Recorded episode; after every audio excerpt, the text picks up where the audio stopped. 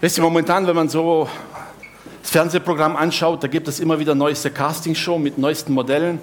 Wisst ihr, dass es ein, eigentlich ein uralter Hut ist? Das ist nichts Neues.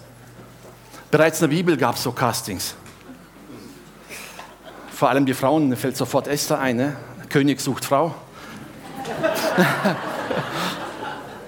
es war so.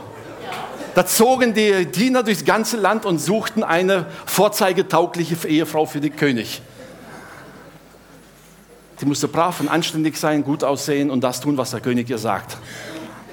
Und die letzte Aussage ist nicht mehr ganz modern, aber der Rest ist immer noch aktuell. Ne? Aber wisst ihr, über die Geschichte will ich euch gar nicht heute reden. Es gibt noch ein anderes Casting, das fand schon früher statt. Wer kennt sich daran erinnern? Da gab es bereits ein Casting weit vor Esther. Irgendwo ist noch Rückkopplung drauf, ne, vom Mikro, etwas hier vorne, wahrscheinlich vom Monitor. Okay. Da gab es ein ganz besonderes Casting in der Bibel. 1 Samuel 16. Gott spricht zum Propheten Samuel und sagt, wie lange willst du noch hadern oder trauern um Saul? Ich habe ihn verworfen. Saul, der erste König Israels, ausgewählt unter allen, aber er fing an, eigene Wege zu gehen. Und dann sagt Gott zu Samuel, geh hin ins Haus Isai. Einen seiner Söhne habe ich erwählt zum neuen König. Für die, die Geschichte lieben, es war ungefähr das Jahr 1020 oder 1015 vor Christus stand bei David auf dem Grab drauf, ne, so 1015 vor Christus bis, ne? Kleiner Scherz am Rande. Nee. Es war ungefähr die Zeit. Und Samuel hatte menschliche Gefühle, steht. Eigentlich hatte er Angst, das zu tun. Er sagte, wenn Saul das mitkriegt, bringt er mich um. Und dann sagt er, okay, ich gehe dort in die Stadt, ein Opfer darzubringen. Da kann mir Saul nichts tun. Das darf ich, das muss ich, das ist meine Aufgabe. Also auch Propheten können Menschen. Ne? Aber es gehört dazu. Und jetzt stellt euch vor, Samuel kommt in das Haus Isais und sagt ihm, was er vorhat. Und alle Söhne Isais sollen antreten. Auf zum Casting. Wer ist geeignet zu einem König? 1. Samuel 16, Vers 6, machen wir die PowerPoint an.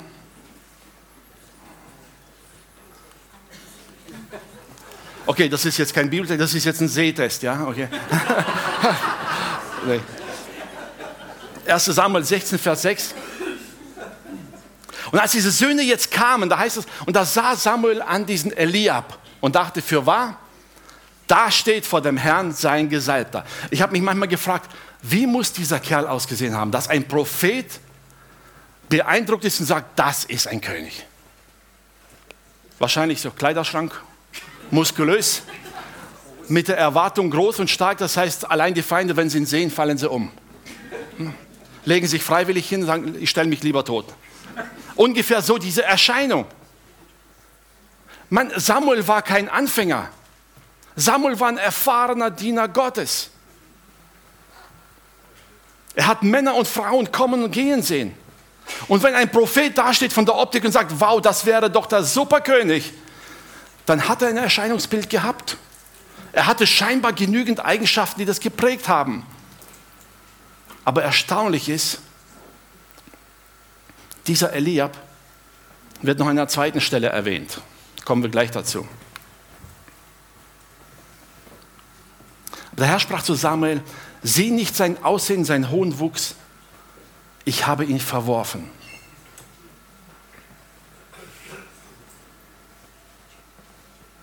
Wisst ihr, diese Ablehnung hat diesen Eliab mehr zu schaffen gemacht, als er je zugeben wollte. Wir lesen in 1 Samuel 17, nächsten Kapitel, die Geschichte mit David und Goliath. Als David kam und seinen Brüdern eigentlich Essen bringen wollte und begegnete, äh, kommt er hin und da steht Goliath und fordert Israel heraus. Und David fragt sich durch, hey, was ist los? Und vor allem, was kriegt der Mann, der Goliath besiegt? Ich meine, ein Knirps, Teenager, fragt, was kriegt eigentlich der Mann, der Goliath besiegt? Und da heißt geschrieben, und Eliab, sein Bruder, hörte das.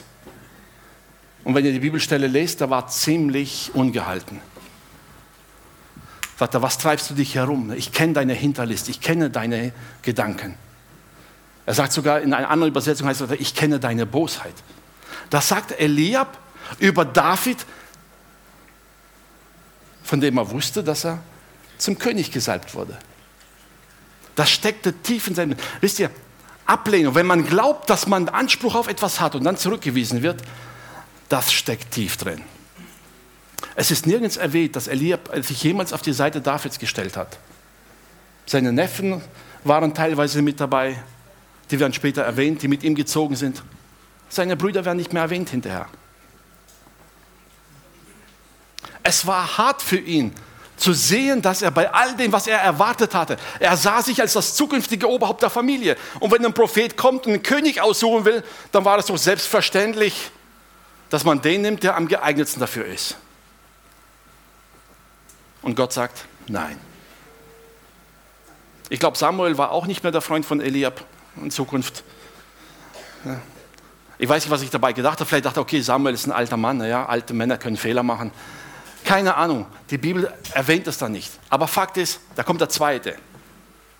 Halt, im, da rief Isai den Abinadab und ließ dann Samuel vorübergehen. Und er sprach, auch diesen hat der Herr nicht erwähnt. Eine kleine Geschichte nebenbei, Abinadab wird auch nochmal erwähnt in der Bibel. Fällt gar nicht auf. Wisst ihr, es gibt ja die Geschichte, als der älteste Sohn von David, der Amnon, seine Halbschwester vergewaltigte. Dieser Amnon hatte einen sehr guten Freund, heißt es, einen sehr klugen Freund. Und dieser kluge Freund war der Sohn vom Abinadab. Das war sein Cousin, der es dann ein bisschen angestiftet hat. Also nicht zur Vergewaltigung, aber wie er Tamara dazu kriegt, dass sie ihn versorgt. Irgendwie die Familienbande steckten da viel drin. Auf jeden Fall, dieser Mann hatte eine sehr kluge Kinder und war trotzdem nicht geeignet dafür.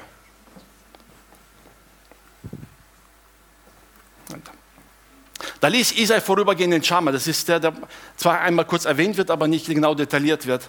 Er sprach auch, auch diesen hat der Herr nicht erwählt. Also, wisst ihr, müsst ihr vorstellen, in der alten Zeit, dadurch, dass die Söhne, die ältesten Söhne vor allem in die Kriege zogen, wusste man, man hat eine gewisse Rangfolge, wie heute auch, so Königsthron, ne? welche Rangfolge wer sitzt. Und da werden die ersten drei erwähnt, die ersten drei, die eigentlich so gesellschaftlich gesehen den Anspruch aufs Familienoberhaupt hätten. Wenn der Älteste im Krieg fällt, dann übernimmt der Zweite, wenn der Zweite fällt, der Dritte. Also die Wahrscheinlichkeit, dass der Dritte noch überlebt, das war zumindest mal höher. Aber Tatsache ist, Gott sagte ihm, auch der nicht. So ließ Isai seine sieben Söhne an Samuel vorübergehen, aber Samuel sprach zu Isai, der Herr hat keinen von ihnen erwählt. Ich würde gerne mal so eine Castingshow erleben, wo nach der ersten Serie abgeschätzt wird, sagen, keine geeigneten Kandidaten gefunden, alle Folgeepisoden abgesetzt. Ich weiß nicht, wie, äh, wie Samuel sich in diesem Moment gefühlt hat. Da stehen sieben Söhne und er hat proklamiert, Gott wird einen dieser sieben Söhne zum künftigen König salben. Jetzt ging die, also einen der Söhne, nicht der sieben, einen der Söhne. Jetzt gehen diese sieben vorüber und keiner ist es. Keiner von ihnen. Die Bibel besagt, beschreibt nicht, warum man David überhaupt nicht gerufen hatte. Der war unwichtig. Niemand von denen dachte in dem Moment, dass man David ja holen sollte. Der ist doch auch einer der Söhne. Die Bibel sagt uns nichts darüber, warum und wieso und weshalb. Man kann spekulieren ohne Ende. Weil er zu jung war oder weil er zu vorlaut war oder sonst was, keine Ahnung. Die Bibel sagt nichts dazu. Tatsache ist, keiner sah es als nötig an, ihn zu rufen, nicht einmal der Vater.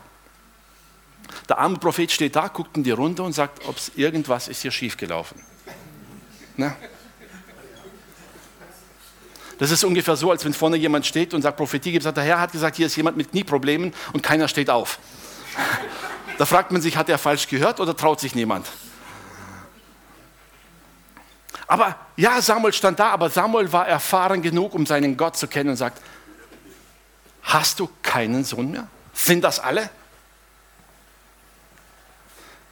In dem Moment ging es dann, äh, ich glaube, Isai nicht ganz so gut weil in dem Moment fiel ihm ein, doch, tatsächlich, wir haben ja noch einen.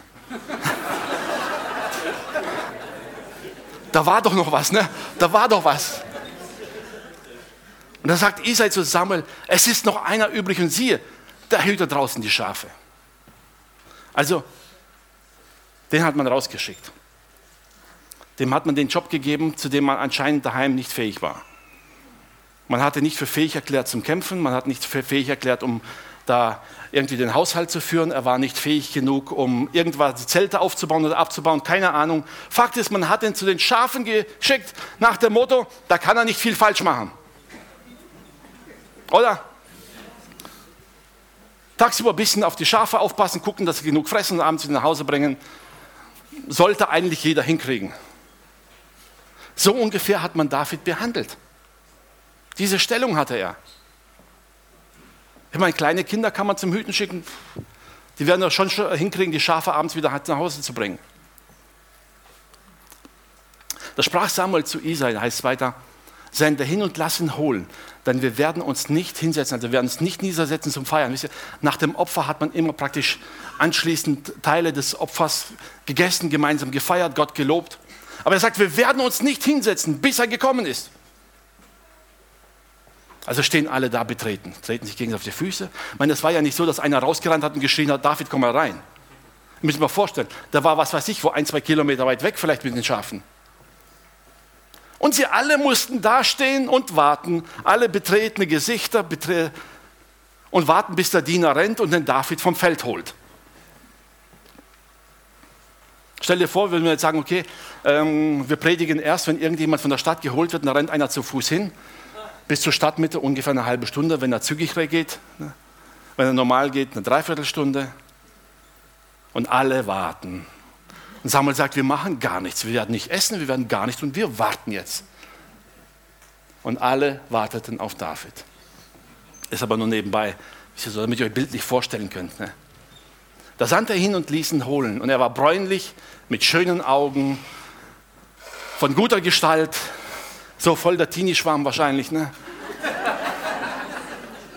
Und der Herr sprach auf, salbe ihn. Er ist es. Nichts von den Umständen deutete in diesem Moment darauf hin, dass David ein, einer der besten Könige wird, die Israel jemals hatte. Wenn nicht überhaupt der Beste. Nichts. Seine Umstände sprachen nicht dafür. Seine Familie sprach nicht dafür. Seine Beliebtheit sprach nicht dafür. Das, was man ihm zugetraut hat an Fähigkeiten, sprach auch nicht dafür. Nichts. Es gab kein einziges Anzeichen. Wisst ihr, als Samuel sagte, Isai, einer deiner Söhne wird König, hat Isai den David rausgelangt und der wird garantiert nicht. Der doch nicht.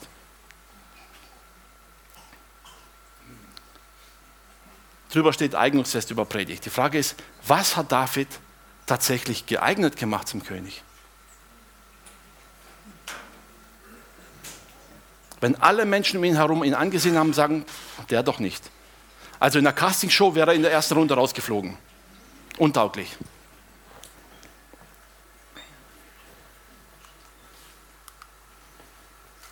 Wisst ihr, ungesehen von allen Menschen, unauffällig, nicht anerkannt, hat sich Gott David allein, ganz alleine vor Gott bewährt. Sein Markenzeichen war nicht das, was Menschen ihm gesehen haben. Sein Markenzeichen war das, was Gott in ihm gesehen hat. Und es gibt ein paar Anzeichen, die später in späteren Geschichten offenbart werden, was ihn so ausgemacht hat. Da, wo ihn niemand gesehen hat, da, wo sich niemand für ihn interessiert hat, da, wo niemand ihm auf die Finger geschaut hat, genau da hat David seine besten Eigenschaften Gott präsentiert, nicht den Menschen. Wisst ihr, wir lesen nachher, ich glaube im zweiten Teil des Kapitels geht es weiter, und da heißt es, und ein böser Geist kam und fing an, Saul zu quälen. Und die beste Idee, die Leute hatten, war, hey, lass uns jemanden suchen, der geistliche Musik macht, würde ich mal so sagen. Der aber voll vom Heiligen Geist geleitet Musik macht und das wird ihm bestimmt helfen. Und einer der Diener steht auf und sagt, hey, da gibt es einen. Ich habe da einen irgendwo draußen auf dem Feld gehört der spielt Harfe. Ist ein Sohn vom Isai. Lass ihn mal holen. Nach dem Motto, schaden kannst du nicht. Wir versuchen es einfach. Wisst ihr, die Frage ist, wer hat da David promotet letztendlich? Das gab niemand, der ihn gesehen hat, kein Manager, der Termine vereinbart, nichts. Wisst ihr, vollkommen ungesehen von allen Menschen hat Gott alle Wege geebnet, die er brauchte. Und bringt David direkt an den Hof von Saul. Und die Bibel sagt, und David spielte und der böse Geist wich.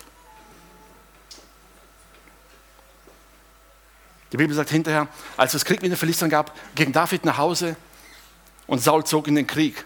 Und anschließend gab es die Episode mit dem Goliath, die kennen wir alle. Aber wisst ihr, da alleine mit den Schafen hat David seine Eigenschaften gezeigt. Als er vor Saul stand, sagt er, weißt du, eines Tages kam ein Löwe und wollte ein Schaf haben. Also ich habe auch ein paar Söhne. Wenn einer meiner Söhne kommt und sagt, ich habe mich mit dem Löwen angelegt, weil ich ein Schaf retten wollte, würde ich ihm wahrscheinlich links, oh, ne, halt so. Ich würde mal ganz ernsthaft mit ihm reden. Oder? Wie kann man so dumm sein, sich wegen einem Schaf mit einem Löwen anzulegen? Selbst ein Erwachsener wäre doch nicht so doof. Ein Teenager legt sich mit dem Löwen an. Er war nicht nur einmal, da kam ein Bär und hat das Gleiche gemacht. Die Bibel sagt, er hat die Schafe ihnen nicht überlassen. Er hat sich dort in diesem Umfeld, wo man ihn hingestellt hatte, hat er alles dafür getan, um es das Beste daraus zu machen. Er lobte Gott mitten auf dem Feld, wo ihn niemand hörte. Und ich weiß nicht, ob die Schafe dadurch besser Milch gaben oder besser gegrast haben, das weiß ich nicht. Aber auf jeden Fall, die einzigen, die ihn hörten, waren ab und zu mal ein paar Passanten. Und einer dieser Passanten brachte ihn an den Königshof. Er riskierte sein Leben für die Schafe. Ob es jetzt Sinn macht oder nicht, lass uns nicht darüber diskutieren. Fakt war, obwohl man ihm nicht viel zutraute und obwohl man irgendwie abgeschoben hatte von der Familie, ging er hin an den Platz, wo man ihn hingestellt hatte. Da hat er das Beste daraus gemacht.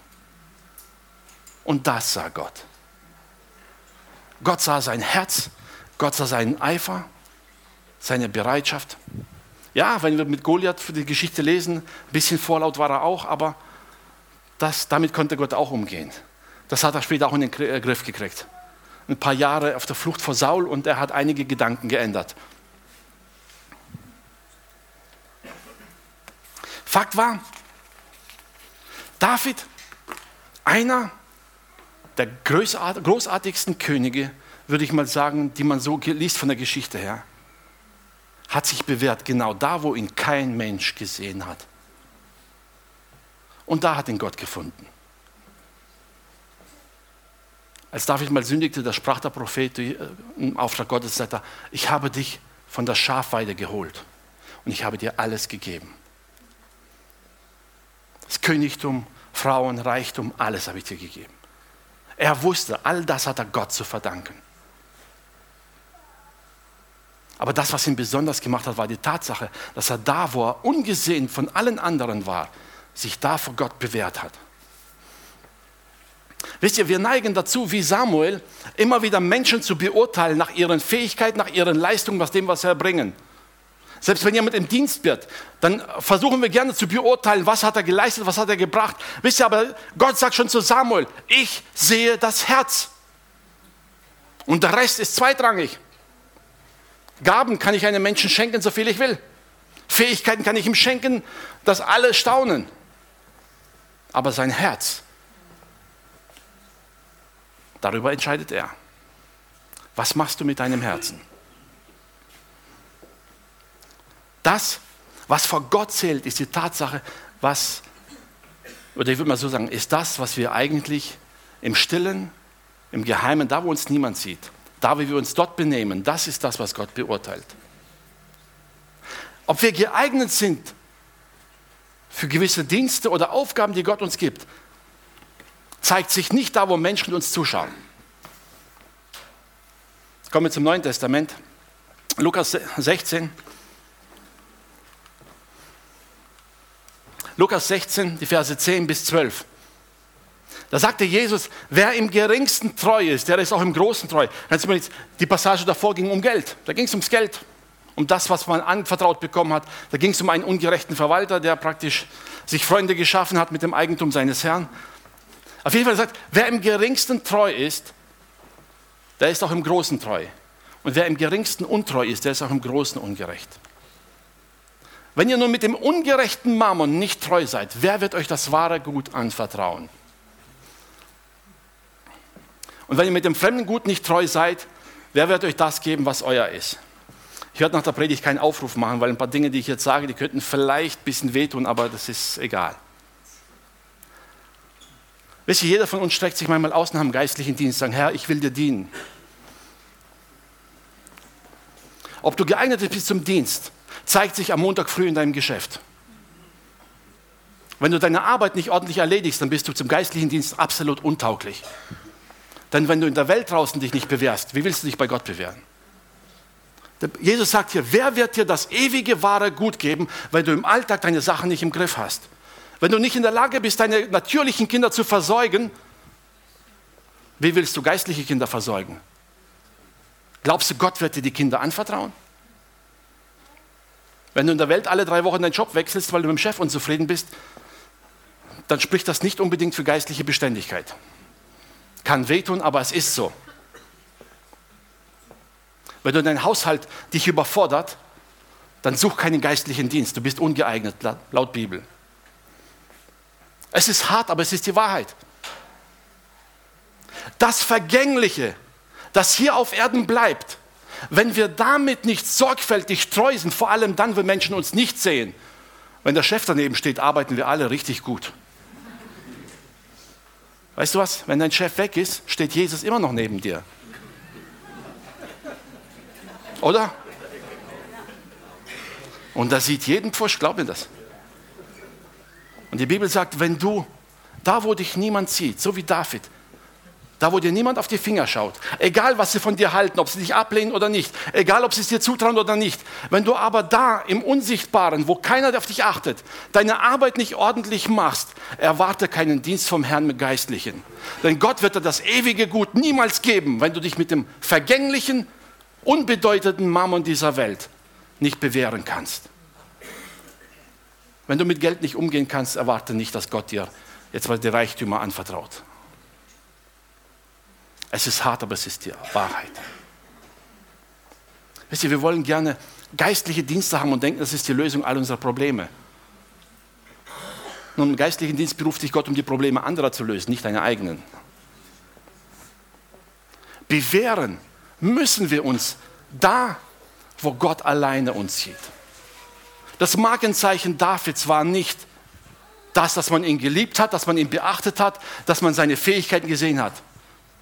Sein Markenzeichen war die Tatsache, dass er von ganzem Herzen Gott gedient hat, selbst da in jungen Jahren, wo kein Mensch ihn gesehen hat. Wirst du für eine Arbeit bezahlt, mach sie ordentlich. Mach sie besser als die anderen. Denn da bewährst du dich Gott gegenüber. Wenn du sagst, ja, aber das sieht ja niemand. Gott sei Dank. Der Einzige, der das sehen muss, ist Gott allein. Und die Frage ist, traust du Gott zu, dass er dich an den Punkt bringt, wo er dich haben will? Das ist unser größtes Problem. Wir denken immer, ja, wenn die Leiter mich nicht sehen, woher wollen sie wissen, ob ich diensttauglich bin? Es spielt keine Rolle, ob die Leiter dich sehen. Samuel hat auch ganz viele Söhne gesehen und hat sich für die Falschen entschieden. Hätte Gott ihn nicht gebremst, hätte er Eliab gesegnet. Oder? Wichtig ist nicht, ob ein Leiter dich sieht, wichtig ist, ob Gott dich da sieht, wo du bist. Wisst ihr, das ist etwas, was wir neu lernen müssen, weil was uns Christen leider immer öfter verloren geht. Wir denken, die Menschen müssen uns sehen, wir müssen für Menschen was tun. Nein, müssen wir nicht.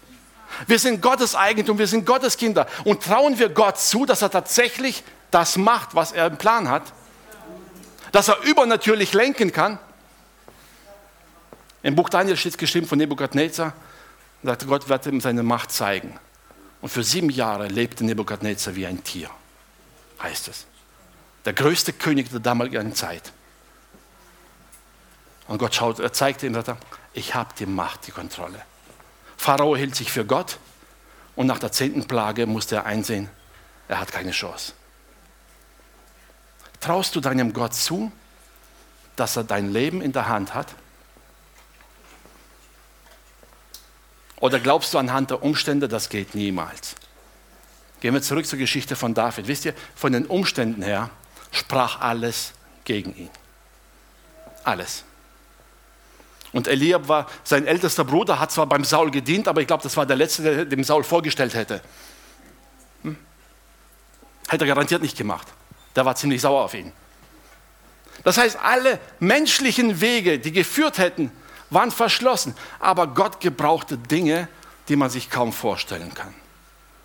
Er gebraucht das Hafenspiel von David, um Saul zu beschwichtigen. Er gebraucht einen riesen Goliath, um David zum Schwiegersohn von König Saul zu machen.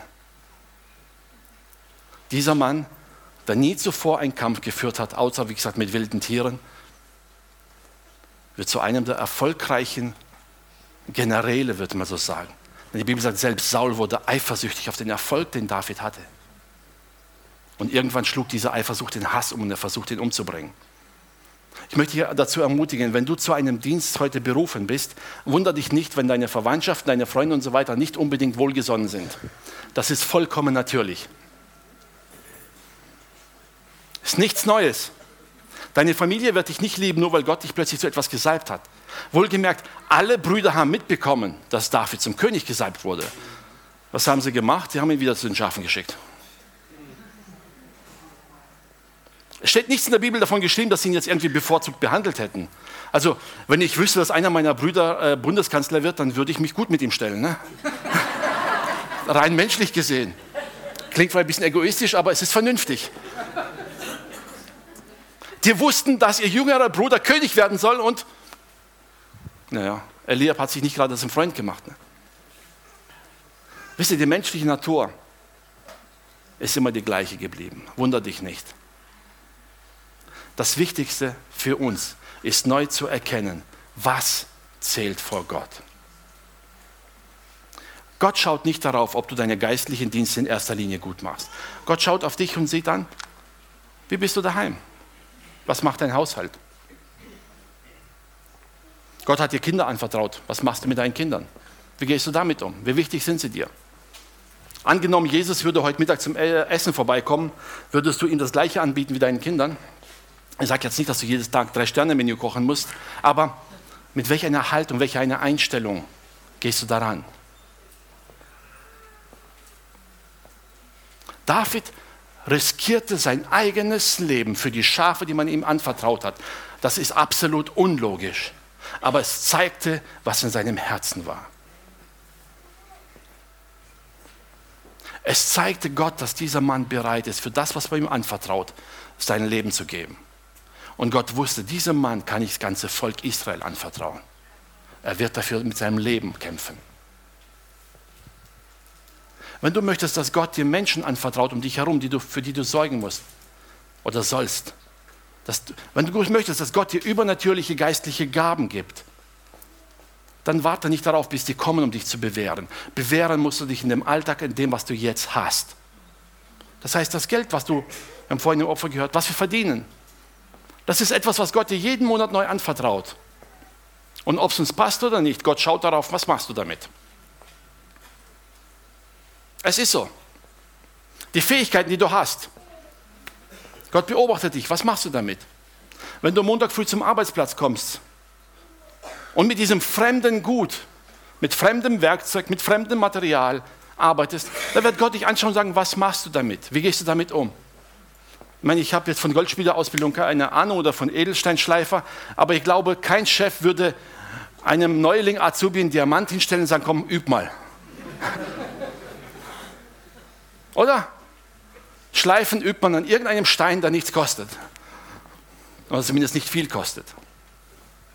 In der Elektronikausbildung muss man Metallbearbeitung machen. Da bekam man einfach so einen dicken Eisenwürfel, nichts Edelstahl oder sowas, stinknormaler Stahl paar Cent und stundenlang musste man Pfeilen üben. Wie kriegt man eine gerade Kante hin? Warum? Weil man in Ausbildung weiß, wenn irgendwann der Moment kommt, wo man etwas Kostbares schaffen muss, dann muss man damit umgehen können. Das Kostbarste, was Gott hat, sind wir, seine Kinder. Und Gott will dich gebrauchen, Gott will dich in Erfüllung bringen, Gott will, dass all deine Gaben und Fähigkeiten hervorkommen und eingesetzt werden zu seiner Ehre. Aber bevor er dir das anvertraut, will er wissen, bist du bereit, es wirklich mit dieser Sorgfalt zu machen, die er erwartet. Und diese Sorgfalt zeigt sich tatsächlich in deinem stinknormalen Alltag. Wie gründlich machst du deine Arbeit? Wie gründlich spülst du dein Geschirr? Klingt banal, oder? Aber Fakt ist, es sind Dinge, die Gott sieht. Und er sagt, bist du dann nachlässig?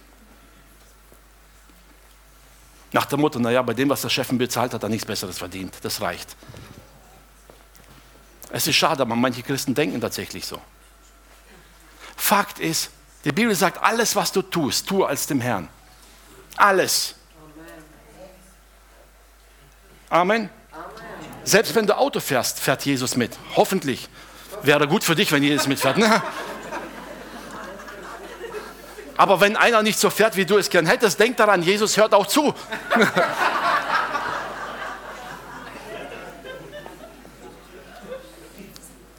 er hört es tatsächlich. Gott sei Dank reagiert er nicht immer sofort. Ne? Er ist gnädig.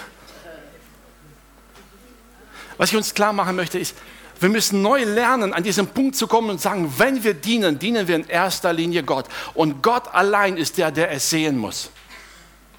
Nur da kann ich mich bewähren, wenn ich in diese Einstellung komme und sage, das, was Gott mir gegeben hat, und zwar, was er mir jetzt schon anvertraut hat, nicht, was er mir irgendwann anvertrauen wird. Das, was er mir jetzt gegeben hat, was mache ich damit? Wie gehe ich damit um? Wie gebe ich das weiter, was Gott mir gegeben hat? Mit welch einer Sorgfalt mache ich meine alltäglichen Pflichten? Mit welcher Sorgfalt mache ich meine Arbeit? All das ist das, was Gott zählt, vor Gott zählt. Und vor allem, wie ist es um meinen persönlichen Kontakt, meine Gemeinschaft mit Gott bestellt? Da, wo mich niemand sieht. Ja, in der Gemeinde, im Lobpreiszeit ist es super schön anzubeten. Fällt uns allen leicht. Wie ist es alleine? Nun bist du vielleicht nicht gerade bei draußen bei den Schafen auf dem Feld und Harfe spielen kannst du auch nicht, aber es gibt viele Möglichkeiten, Gott zu singen und zu loben. Wie ist es da bestellt? Dienen wir nur, um gesehen zu werden? Oder dienen wir Gott, weil wir wissen, Gott sieht alles? Jesus spricht in Matthäus 6 über das Gebet und sagt, betet nicht wie die Pharisäer, wo ich alles sehe.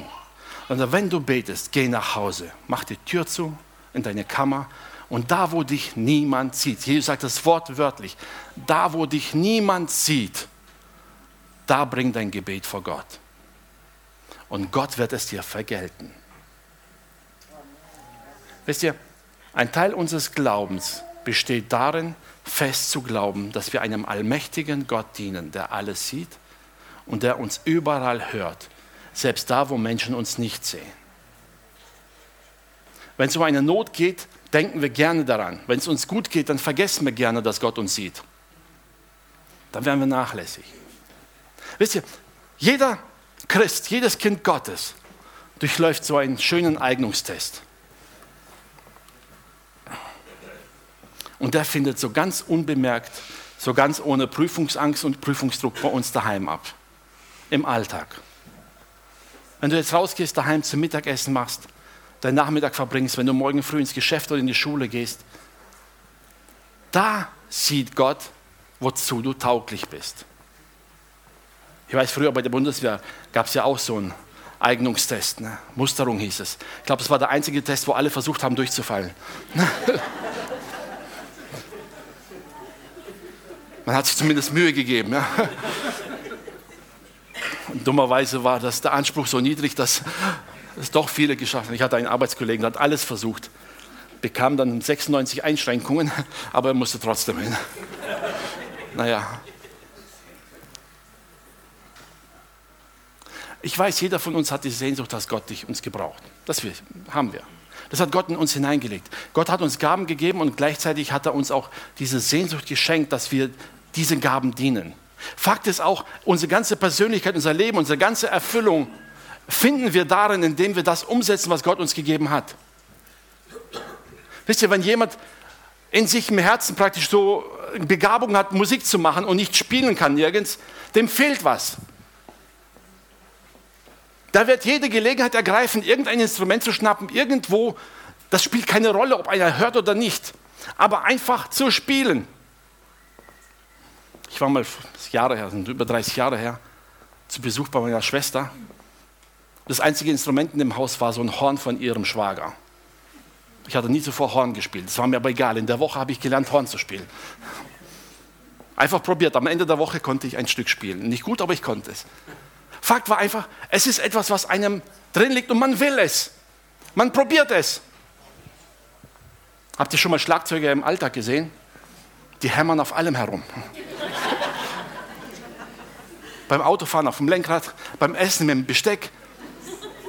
Es ist so. Wisst ihr, es ist etwas, es ist eine Leidenschaft, die in einem drin liegt und man lebt sie aus.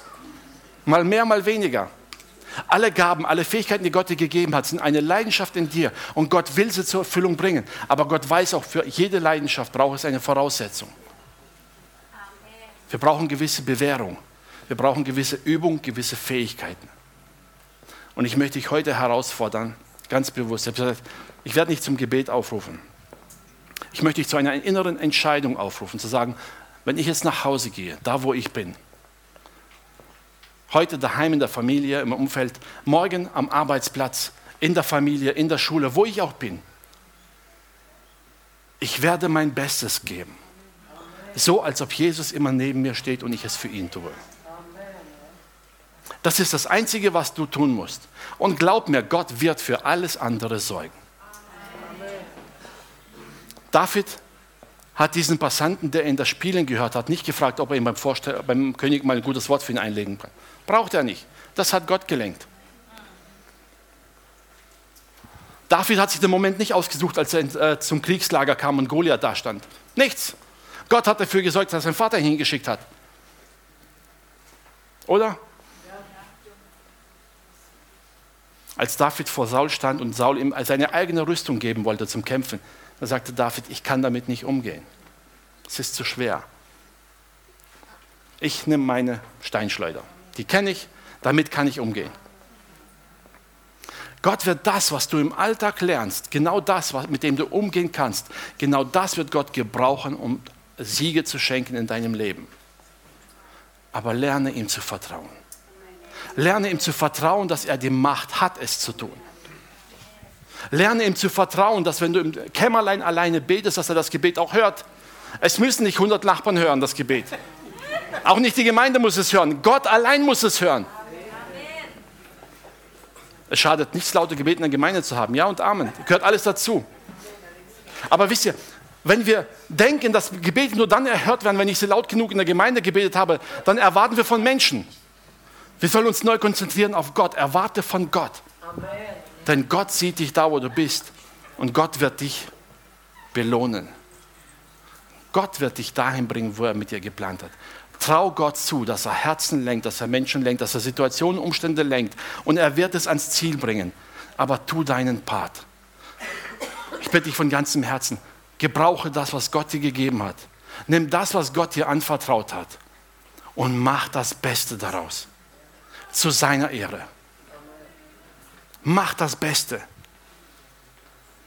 Nicht damit dein Chef dir auf die Schulter klopft, sondern damit du weißt, Gott findet gut, dass ich es tue. Und glaub mir, Gott wird alle Türen und Wege öffnen, die gebraucht werden, um dich dahin zu bringen, wo er dich eingeplant hat. Das darfst du ihm ruhig zutrauen. Wir kennen die Geschichte von David, ja. Erst war er beim König, dann war er vom König gehasst. Und dann musste er fliehen. Das kommt alles hinterher. Glaub mir, am Ende wird Gott ihn dahin bringen, wo er ihn haben will. Traust du deinem Gott zu, dass er das mit dir machen kann? Traust du Gott zu, dass in der Situation, wo du jetzt drinsteckst, vielleicht um keine Lösung in Sicht, kein Ausweg in Sicht, der Chef ändert sich auch nicht, traust du Gott zu, dass er es trotzdem lösen kann? Von außen betrachtet ist jede Geschichte leicht zu lesen, jedes Zeugnis ist leicht zu hören. Also ich möchte gerne Zeugnis geben von Heilungen, aber die Krankheit davor, die will ich nicht unbedingt haben. Ne? Oder? Wir wollen Gottes Herrlichkeit sehen, aber die Probleme, die dazu gehören oder die Gottes Herrlichkeit offenbaren, die wollen wir nicht haben. Aber Fakt ist, gerade wenn du mitten im Problem stehst, ein Prediger sagte mal, denk daran, dein jetziges Problem ist die Grundlage eines neuen Zeugnisses. Deine momentanen Umstände sind die Grundlage, die Gott gebrauchen kann. Vertrau ihm. Vertrau deinem Gott. Vertrau deinem Gott, so wie David es getan hat, obwohl alles gegen ihn gesprochen hat. Vielleicht spricht heute wirklich auch um deine Umstände in deinem Leben alles gegen dich. Ich möchte dich ermutigen, halte fest daran. Dein Gott hat die Macht, alles zu ändern. Amen. Hab Vertrauen. Amen. Lass uns aufstehen zum Gebet.